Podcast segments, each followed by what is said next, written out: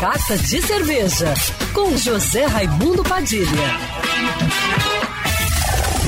Alô, ouvintes da Rádio Band News FM Rio, saudações cervejeiras. Bem-vindos ao Carta de Cerveja de hoje. Você já ouviu falar em St. Patrick's Day?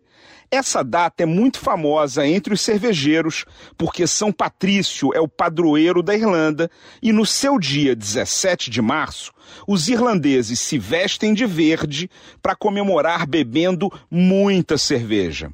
O verde é uma das cores da bandeira irlandesa e o trevo de quatro folhas é um dos ícones do país, além dos duendes também. Por isso, é muito comum ver gente se vestindo de duende, usando uma cartola verde e até pintando a barba de verde. Muitos bares de cerveja fazem edições especiais exclusivas de hambúrgueres com pão verde e vendem chopp tingido de verde só para comemorar o St. Patrick's Day. Em Chicago, que tem uma enorme comunidade de descendentes de imigrantes irlandeses, já tingiram o Rio de Verde para festejar o 17 de março. E essa tradição tomou conta do mundo todo, e onde tem cerveja boa, tem cervejeiro comemorando, mesmo que não tenha nenhuma ligação com a Irlanda.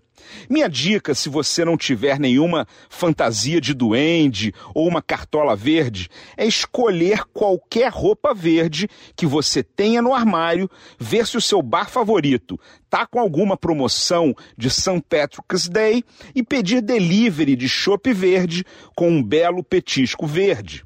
A pizzaria Forneria Original, por exemplo, tá com uma novidade exclusiva no cardápio chopp verde artesanal da cervejaria Three Monkeys para você harmonizar com as pizzas durante toda a semana. Mesmo não tendo parente na Irlanda, eu já encomendei meu chopp verde para não quebrar a tradição.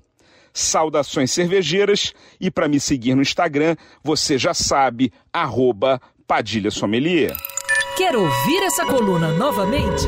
É só procurar nas plataformas de streaming de áudio. Conheça mais dos podcasts da Band News FM Rio.